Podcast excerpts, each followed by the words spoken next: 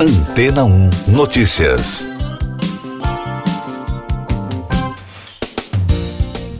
Bom dia. Um estudo publicado na revista Science encontrou rochas no fundo da cratera G0 em Marte, onde a sonda Perseverance da NASA pousou em 2020.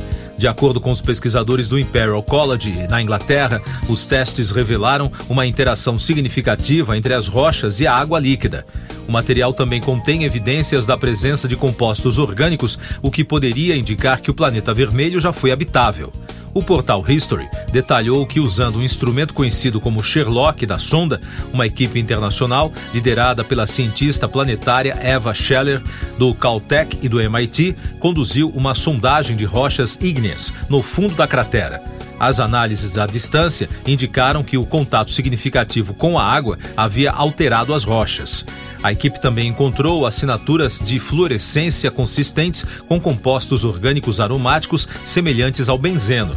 Os pesquisadores destacam no relatório que a existência de compostos orgânicos não é a evidência direta de vida. Isso porque esses compostos podem ser criados por meio de processos não biológicos. De qualquer forma, ainda é necessário que as amostras sejam trazidas à Terra para determinar se houve vida no planeta. Mark Sefton, professor da instituição e membro da equipe científica que participou das operações da Perseverance, disse ao jornal que espera que um dia essas amostras possam ser enviadas à Terra para que seja possível observar as evidências de água e matéria orgânica e explorar se as condições eram adequadas para a vida no início da história de Marte. Mais destaques das agências no podcast Antena 1 Notícias. Da Reuters, a Suprema Corte do Peru decidiu que a prisão preventiva do ex-presidente do país, Pedro Castilho, deve durar 18 meses. As autoridades pretendem investigar a tentativa de autogolpe que resultou no impeachment e na prisão do ex-líder da semana passada. A decisão foi baseada se Castilho pode ou não ser mantido na prisão enquanto os promotores conduzem o processo investigativo sobre as acusações de rebelião. Da KCNA. A Coreia do Norte testou um motor de combustível sólido de alta propulsão para desenvolver uma nova arma estratégica sob a orientação do líder Kim Jong-un. A informação é da agência estatal do país. O teste realizado na quinta-feira comprovou a confiabilidade e estabilidade do motor, fornecendo uma garantia para o desenvolvimento de outro novo tipo de sistema estratégico de armas, disse o órgão oficial do governo. Da Rádio França Internacional. Um relatório divulgado pelo comissário de Direitos Humanos do Parlamento Ucraniano, Dmitry Lobinets, denunciou a existência de uma prisão improvisada onde crianças foram detidas após sofrerem maus tratos em um centro de tortura controlados pelas forças russas na cidade de Kherson, retomada no mês passado pelo exército ucraniano. De acordo com Lobinets, os menores foram separados dos adultos pelos integrantes das tropas russas. Ao todo, a comissão ucraniana encontrou 10 salas de tortura da France Press. Os arquivos nacionais dos Estados Unidos liberaram milhares de documentos sobre o assassinato do presidente John F. Kennedy em 1963.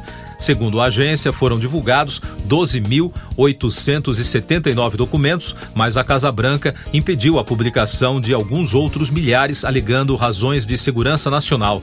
De acordo com a fonte ouvida pela agência de notícias, foram liberados 97% dos registros, que somam aproximadamente 5 milhões de páginas.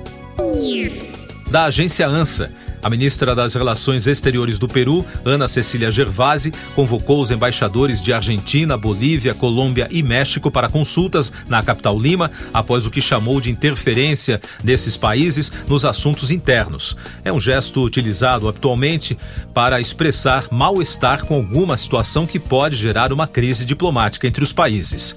As quatro nações expressaram apoio a Pedro Castilho, o presidente que foi deposto, e pediram respeito à vontade popular em um texto conjunto divulgado na quinta-feira. Eu sou João Carlos Santana e você está ouvindo o podcast Antena 1 Notícias, agora com os destaques das rádios pelo mundo.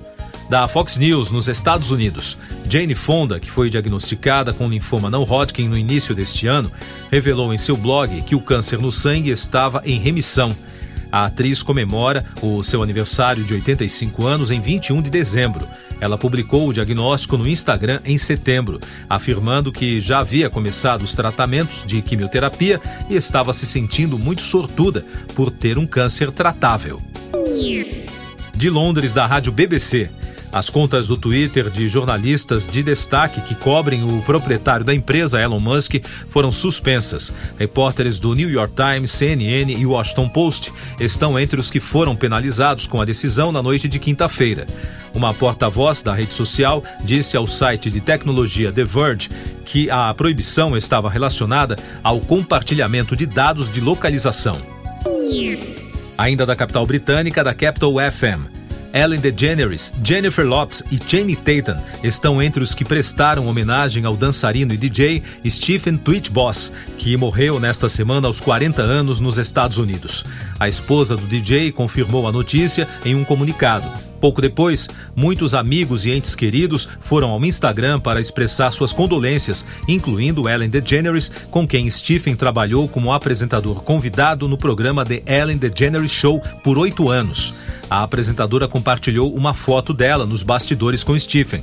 Ela afirmou que estava com o coração partido e da Ultimate Classic Rock dos Estados Unidos. Estão liberadas as pré-encomendas de um livro que trará detalhes da vida e da carreira do cantor Alice Cooper.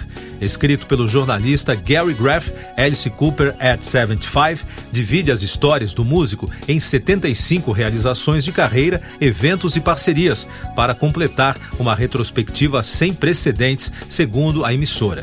A obra está programada para chegar às lojas nos Estados Unidos em 31 de janeiro, pouco antes do aniversário de 75 anos do cantor, em 4 de fevereiro. Siga nossos podcasts em antena1.com.br. Este foi o resumo das notícias que foram ao ar hoje na Antena 1.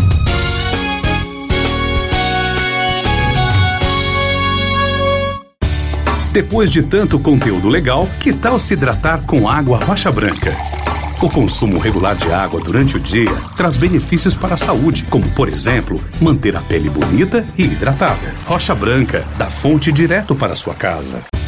Depois de tanto conteúdo legal, que tal se hidratar com água rocha branca? O consumo regular de água durante o dia traz benefícios para a saúde, como, por exemplo, manter a pele bonita e hidratada. Rocha Branca, da fonte direto para sua casa.